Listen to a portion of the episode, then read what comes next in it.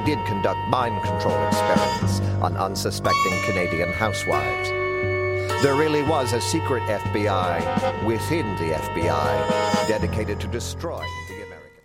Ne manquez pas la 18e édition du Festival international d'art numérique Electra le 28 et 29 juin à l'usine C et à la Cinémathèque québécoise. Venez participer à la grande soirée d'ouverture We Are the Robots le 28 juin à l'usine C. 49 personnes du public seront tirées au sort pour participer à leur performance robotique Inferno dans laquelle leurs corps seront contrôlés par les machines au rythme de sons et lumières, créant des chorégraphies improbables. Alors, oseriez-vous être un robot pour un soir? Plus d'informations, electramontréal.ca ou sur la page Facebook Electra Festival d'art numérique.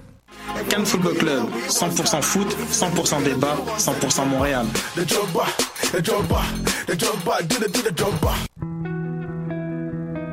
Voyage au bout de la nuit, c'est ton émission d'ambiance nocturne sur le Nightlife Underground montréalais. Découvertes musicales, chroniques culturelles et idées de sortie pour divertir tes nuits urbaines. Voyage au bout de la nuit, c'est l'émission nocturne de choc.ca. les shows de reviennent cette année dans la ruelle Gaboury d'Hochelaga. Le concept est simple. Cinq jeudis soirs avec des shows d'artistes québécois gratuits, de la bonne bouffe et de la bonne bière. Le 29 juin, à la Claire Ensemble. Le 13 juillet, Fred Fortin. Le 27 juillet, Les Deux Luxe. Le 10 août, Xavier Caféine. Et le 19 août, un artiste surprise. Ça va être un show raide à Hochelaga cet été, alors manque pas ça.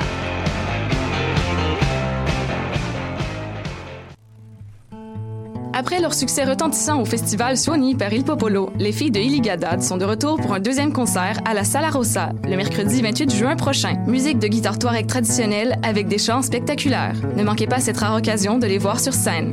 Pour plus d'informations, rendez-vous sur la page Facebook de l'événement Les filles de Illigadad plus invités.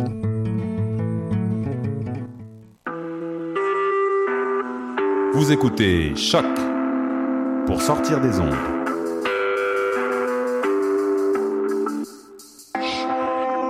Podcast, musique, découverte. Sur choc.ca. La musique au rendez-vous.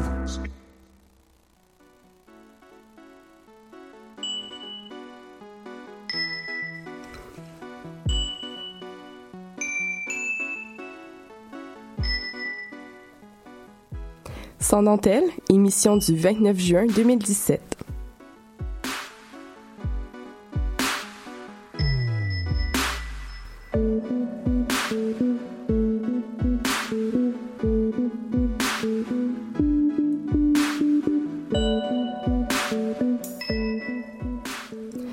Bonjour à tous et à toutes et bienvenue à la dernière émission de la première saison de Sans dentelle. Et oui, c'est déjà le début de la fin.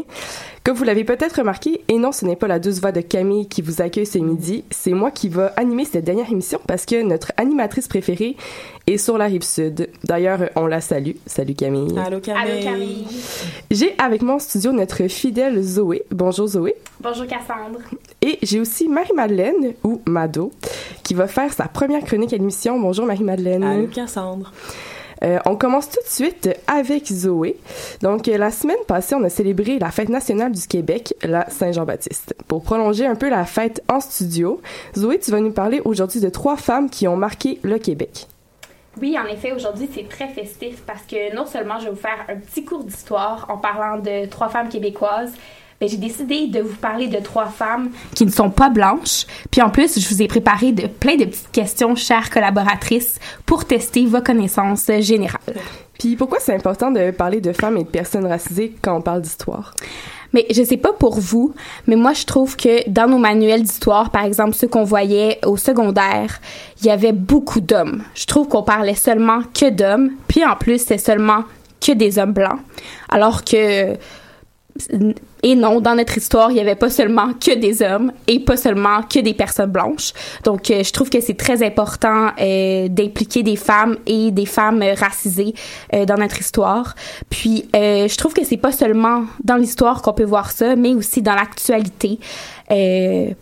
Encore aujourd'hui, oui, on parle de femmes euh, dans notre actualité, mais les figures politiques ou les spécialistes qu'on voit dans les médias, c'est encore beaucoup des hommes blancs. Euh, je vous donne le défi de faire le petit test. Euh, si vous avez, par exemple, une application d'un des grands médias traditionnels, par exemple Radio-Canada, La Presse ou... Euh, euh, Le devoir. le devoir, merci. J'oubliais le, le troisième. Euh, si vous déroulez votre fil d'actualité euh, sur ces euh, applications-là, on voit beaucoup de photos. Puis moi, ça m'avait frappé plusieurs jours de suite. Des fois, les photos, c'est que des hommes blancs. Donc, je vous donne le défi de faire le test. Je suis peut-être pas la seule euh, qui se rend compte de ça. Donc, je trouve que c'est important, nous, aujourd'hui, pour la Saint-Jean-Baptiste, de parler de femmes qui ont marqué l'histoire. En plus, c'est encore plus marquant parce que justement, avec les réseaux sociaux, c'est super visuel. Puis souvent, on s'arrête seulement à l'image ou à une vidéo quand, ben, je sais pas pour vous, là, quand on Ouais, déroule le Fait que c'est encore plus, euh, encore plus frappant, je trouve. euh. Ouais, t'as t'as raison, Cassandre. Euh, merci. Quelle est la, c'est laquelle la première femme que tu as choisi de nous parler aujourd'hui? Donc, la première femme, c'est Marie-Joseph Angélique. Donc, on va commencer tout de suite le petit test. Est-ce que une de vous deux la connaît? Ben, est-ce que Florence veut participer aussi euh, à la mise en nom? Euh, oui, oui. Ok, c'est bon. OK. de plus de chance. OK. Ben, est-ce que une de vous trois la connaît, Marie-Joseph Angélique? Pour ma part, euh, pas du tout. Non, vraiment pas. Ben, tant mieux, parce que je vais vous donner plein d'informations sur elle aujourd'hui. Donc, euh, oui. Alors, pardon. La première information que je vais vous donner pour, euh, pour vous donner un petit indice, c'est que c'était une esclave noire originaire du Portugal qui est arrivée à Montréal dans les années 1700. Donc, on fait un grand saut euh, dans le temps. Puis, euh, là, mes questions, c'est devinez comment elle a marqué le Québec. Donc, il y a trois choix. Premier choix, elle a décidé de bâtir une maison qui deviendra un lieu sécuritaire pour les femmes noires. Deux, elle est devenue le symbole de la résistance des Noirs et de la liberté. Et trois, elle a réussi à abolir l'esclavage dans sa communauté. Est-ce que une de vous trois veut se lancer? Et si je fais un, un guess, ça va être vraiment au hasard, là, parce que j'ai aucune idée. là. Mais j'ai vraiment envie de dire qu'elle a réussi à abolir l'esclavage parce que je trouve ça vraiment héroïque. là. Mais sinon, j'ai aucune idée. Je sais pas pour vous. Malheureusement, Cassandre, ce n'est pas la bonne réponse. Est-ce que Ah. quelqu'un veut tenter sa chance? Ben, moi, je vote pour la première réponse. Ouais, moi aussi. Ouais. Malheureusement, les filles, Ah, on- la, Ça va mal. Euh, Marie-Joseph Angélique, c'était bien le numéro 2. Si nos auditeurs euh, avaient choisi numéro 2, vous aviez raison. Donc, elle est devenue le symbole de la résistance des Noirs et de la liberté. Puis, je vais vous expliquer un peu comment euh, elle est devenue ce symbole-là. C'est en 1734, euh, il y a un quartier des marchands de la ville qui a été rasé par le feu. Puis c'est elle qui a été accusée euh, d'avoir fait ça. Puis même euh, des siècles après, on ne sait pas si c'est vraiment elle, mais euh, c'était très facile de d'accuser cette personne-là vu que c'était une femme. Elle était noire, elle était étrangère, c'était une esclave, donc c'était vraiment la victime parfaite euh, dans ce temps-là. Puis euh, elle a été accusée d'avoir d'avoir commis cette, cet acte-là. Puis euh, elle a été condamnée, torturée, puis pendue. Puis c'est des siècles plus tard qu'elle est devenue, euh, suite à cette euh, tragédie-là, le symbole de la résistance des Noirs et de la liberté, même si on n'a aucune preuve que c'était vraiment elle. C'est quand même une, une grande tragédie. Ouais. Euh, ben, je suis curieuse de savoir, euh, c'est qui la deuxième femme dont on va nous parler aujourd'hui? Peut-être qu'on va avoir plus euh, d'idées par rapport aux réponses. OK, donc pour les deux autres femmes qui restent que je vais vous parler, bon, on va faire un saut dans le temps puis on va revenir dans les années 2000. Donc la deuxième personne, c'est savez-vous qui est Yasmina Chouakri? J'aime le regard qu'on s'est en studio. J'aimerais ça, euh, mais non. Bon, ben tant mieux, on va encore apprendre c'est qui. Donc, euh, est-ce que vous savez de quelle origine elle est? 1. Algérie, 2. Haïti ou 3. Mexique? Je vais me lancer puis je vais dire Algérie. Wow, bravo! du premier coup. Donc, euh, oui, en effet, euh, c'est une femme algérienne. Mais là, est-ce que vous savez qu'est-ce qu'elle a fait? Encore trois choix. Euh, un, elle a été élue députée.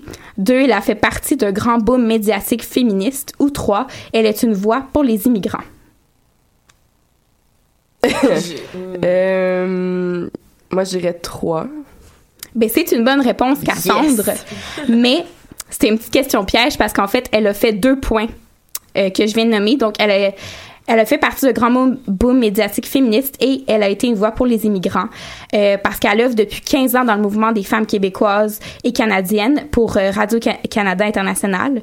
Puis elle a été chercheure associée à la chaire de recherche en immigration, ethnicité et citoyenneté de l'UCAM.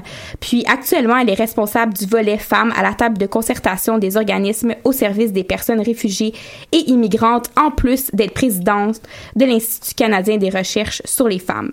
Donc ces recherches ont amené vraiment beaucoup de choses. Donc, euh, le développement de projets favorisant l'empowerment de, de ces femmes-là, la lutte contre les discriminations et le racisme. Puis, en 2012, elle a reçu le prix Femmes de mérite de la Fondation Y des femmes en 2012. Et finalement, rapidement, c'est la dernière et non la moindre. Donc, c'est Michelle Tena Odette. Puis, je vous dis tout de suite une information sur elle. Elle est moitié Inou et moitié montréalaise, puis c'est un porte-voix pour les femmes autochtones. Mais je vous laisse par contre deviner ce qu'elle a fait un siège à l'Assemblée des Premières Nations du Québec, deux élus présidentes de l'Association des femmes autochtones ou trois sous-ministres au ministère du statut de la femme. Je vais y aller pour présidente.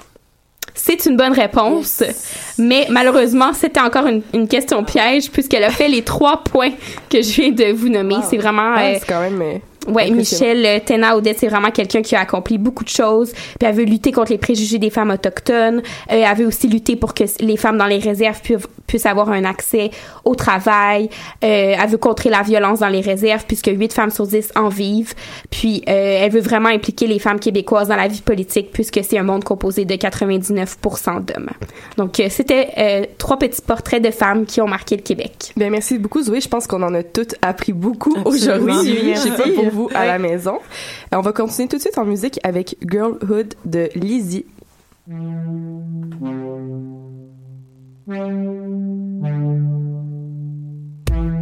She likes glitter and gold. Little things, ribbons and bows.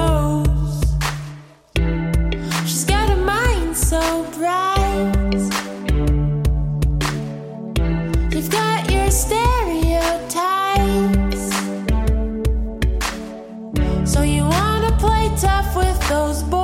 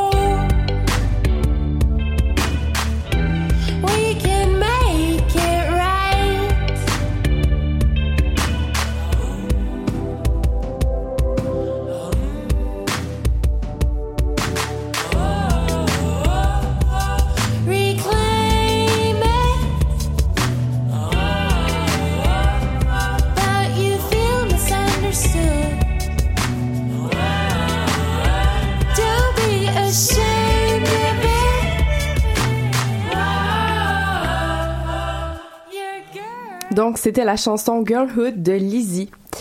Euh, comme vous le savez, le manque d'égalité entre hommes et femmes est malheureusement un sujet toujours d'actualité. C'est pas pour rien qu'on fait cette émission-ci. Euh, bien des générations de femmes avant la nôtre ont lutté afin d'éradiquer cette tendance, mais c'est pas encore chose faite, du moins totalement. C'est en voie de. Euh, des gestes discriminatoires et sexistes sont toujours posés et c'est ces problèmes qui ont incité certaines femmes new-yorkaises à mettre sur pied un nouveau mouvement révolutionnaire appelé Free the Nipple. Vous en avez sûrement entendu parler.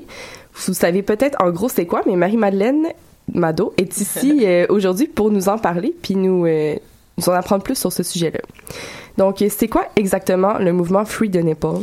Ben, Free the Nipple, c'est un, c'est un mouvement revendicateur inscrit par des femmes euh, qui luttent pour l'égalité des sexes, euh, l'autonomie et la liberté de l'être humain.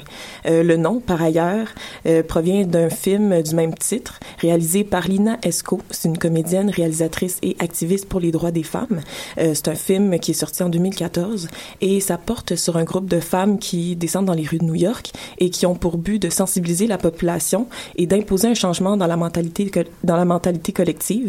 Et euh, bien sûr, elles revendiquent entre autres le droit d'être en public euh, et de porter la poitrine nue, d'être maître de leur propre corps sans être victime de censure. Mais d'une question euh, légale, il n'y a, pas des lois justement à ce- sujet-là par rapport à découvrir sa poitrine? Oui, ben euh, ce qu'il faut savoir en fait, c'est que euh, euh, si je peux dire comme ça, le port du sein nu est interdit dans 35 États aux États-Unis, mais pas à New York. Euh, c'est légal depuis le 7 juillet 1992, mais même à ça, euh, c'est certainement une loi qui est pas connue du public, qui est pas connue des autorités. Puis euh, les femmes continuent à se faire arrêter, puis à être euh, détenues en prison. Euh, ce qu'il faut savoir aussi, c'est que au début du 20e siècle, les hommes euh, aussi étaient interdits de se promener dehors le torse nu, puis ils ont eu à se battre pour ça. Puis en 1936, ils ont obtenu, euh, ils ont obtenu victoire dans le fond. Puis euh, on voit encore que c'est difficile pour les femmes de se battre puis d'obtenir ce qu'elles veulent, alors que pour les hommes c'est plus facile. Mais, tu sais, d'un point de vue super objectif, là, le, le mamelon masculin puis le mamelon féminin est pareil. Là. Je sais pas si tu avais vu la, la page Instagram, euh, comment ça s'appelle Oui. déjà? euh, Euh, ah, que c'est tout- genderless nipple? Ouais, c'est ça. Mhm. C'est toutes des photos super approchées de, de justement de mamelon. Fait que tu Ouais. sais pas si c'est un mamelon de fille, de femme ou d'homme. Non, Fait c'est qu'ils ça. peuvent pas le, le censurer, tu sais. Non, c'est ça. Puis on peut pas différencier un mamelon de femme euh, puis un mamelon d'homme. là. C'est comme euh, un, un genre de pied nez, justement, Instagram qui censure euh, si on voit un sein ou euh, des trucs comme ça euh, Ouais. sur euh, ce réseau social-là. Ben, Ah. comme sur, je pense, la majorité des réseaux sociaux. Oui. Mais c'est quoi, justement, les raisons pour lesquelles la poitrine de la femme choque, puis pas ce- celui, pas la poitrine de l'homme? Ben, c'est que la société a décidé, euh, c'est ce que la société a décidé de faire euh, du corps de la femme qui est le problème. Euh, L'objectivation du sein, la sexualisation, c'est ça qui nuit à la femme, puis que après c'est difficile pour elle de, de gérer son corps comme elle veut, tu sais. Puis on pense tout de suite à, à l'allaitement en public, euh, comment c'est c'est c'est c'est banni, je veux dire, euh, une femme Ça qui choque nourrit, encore, c'est ça, ça Ouais. choque une femme qui nourrit euh, son enfant dans un restaurant. euh, je veux dire, elle va se faire elle va se faire interpeller, puis elle va se même se faire demander de de sortir, tu sais, de se cacher. Puis pourtant, euh, on peut voir les, les seins des femmes sur les réseaux sociaux, c'est juste qu'on voit jamais le mamelon. Exactement. Mais dès que c'est érotisé ou euh, c'est mis dans une position plus sexy, Ouais. mais qu'on voit pas le mamelon, c'est correct, c'est vraiment le mamelon C'est ça. Comme si ça changeait tout à l'image. cause problème. Mais comme vous dites, le mamelon d'un homme et d'une femme, est-ce qu'on voit vraiment la différence? Non, c'est ça exactement. Puis ça c'est le résultat de phénomènes comme la pornographie ou les publicités un peu osées, tu sais, qui font en sorte que que la femme peut pas euh, s'approprier son corps comme elle veut puis euh, en faire ce qu'elle veut euh, publiquement. Par ailleurs, Lina Esco, justement la réalisatrice du film, a, a- été citée dans un article de Sans compromis, le féminisme pour le progressisme. Elle dit que beaucoup d'argent se cache derrière l'aréole l'aréole qui est la partie du mamelon. Euh, il y a un marché énorme qui joue sur la sexualisation du corps de la femme. Alors pourquoi vous souhaitez vous faire de l'argent sur mon décolleté alors que lorsque je veux en faire ce que je veux, vous me condamnez? Alors je pense que c'est assez bien dit. C'est, c'est comme une phrase quand même assez forte parce que ça, ça décrit, euh, ça décrit bien le problème, la Oui. problématique derrière. Puis est-ce que le mouvement Free the Nipple a vraiment eu un impact, un, impact réel sur euh, la société? Oui, euh, absolument. Alors, il n'y a pas juste des manifestations à New York, il y en a eu aussi euh, dans d'autres États des États-Unis, euh, comme la Californie, le Missouri et le New Hampshire. Euh, aussi, avec les réseaux sociaux aujourd'hui, c'est beaucoup plus facile de partir un mouvement puis qu'il y ait une certaine portée avec Facebook, Twitter ou encore Instagram. C'est ça, le mouvement peut vraiment avoir une portée significative et euh, même si les lois restent inchangées ou que même s'il y a des lois, euh, comme on a vu à New York, où est-ce que c'est légal pour les, la femme de se promener les seins nus, euh, même si c'est pas respecté, euh, il y a eu une certaine portée, puis l'information peut se, se diffuser plus rapidement. Je pense entre autres au hashtag Free the Nipple, qui est devenu un hashtag, puis euh, le hashtag est comme une, une sorte de lien vers une, une une banque de données où est-ce que les gens peuvent avoir accès à, une, à de l'information rapidement. Puis euh, il y a aussi euh, des personnalités publiques qui ont une certaine notoriété qui ont euh, décidé d'adhérer à ce à ce slogan-là, Free the Nipple. Je pense entre autres à Miley Cyrus, Chelsea Handler, Christy Teigen, Matt McGorry et j'en passe, qui ont une plateforme puis qui peuvent en parler puis que l'information se diffuse à un plus grand nombre de personnes. Mais euh, je trouve ça fun aussi parce qu'il y a des artistes aussi qui se sont un peu réappropriés cette idée-là. Oui. Ben, réappropriés. Je pense à euh, Anna Roy, là, qui a son chandail Oui. euh, Pas de brassière, don't care, que Absolument. je porte fièrement. Puis justement, Zoé, aujourd'hui, c'est habillé en conséquence. Oui, exactement. Je sais pas si vous pouvez le voir euh, dans les caméras. like freedom. mais euh, c'est Niti Muette qui a fait le chandail que je porte. Ouais. Mais, mais merci, euh, Mado. Euh, Le film que tu as écouté est disponible sur Netflix, je crois. Absolument. Mais merci beaucoup. Merci aussi euh, d'avoir été là avec nous aujourd'hui, de nous avoir écoutés tout au long de notre première saison. Merci aussi à mes fidèles chroniqueuses. Sans vous, ce serait impossible. Euh, J'espère aussi peut-être vous revoir à l'automne pour une deuxième saison. On va vous tenir au courant sur les réseaux sociaux, donc restez à l'affût. Sur ce, je vous souhaite un très bel été et on vous laisse en musique avec la chanson Andromaque de Lydia Kepinski.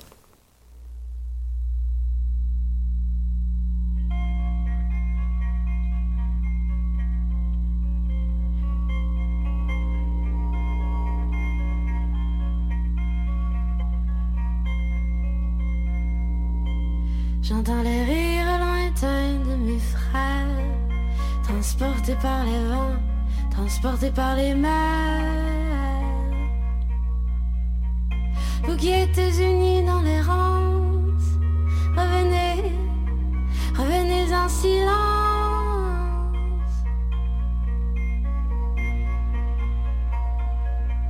Vous serez enfin chez vous, comme en une maison qui s'est faite en votre absence.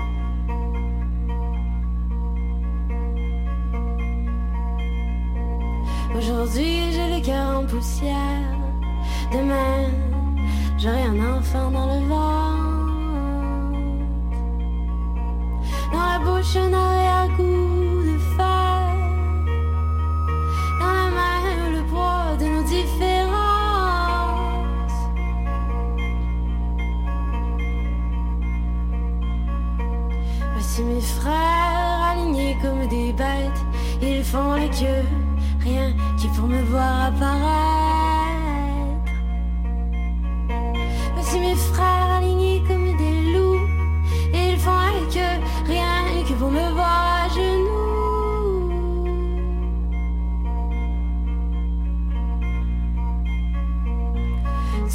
Coque de fer, c'est ma cloison.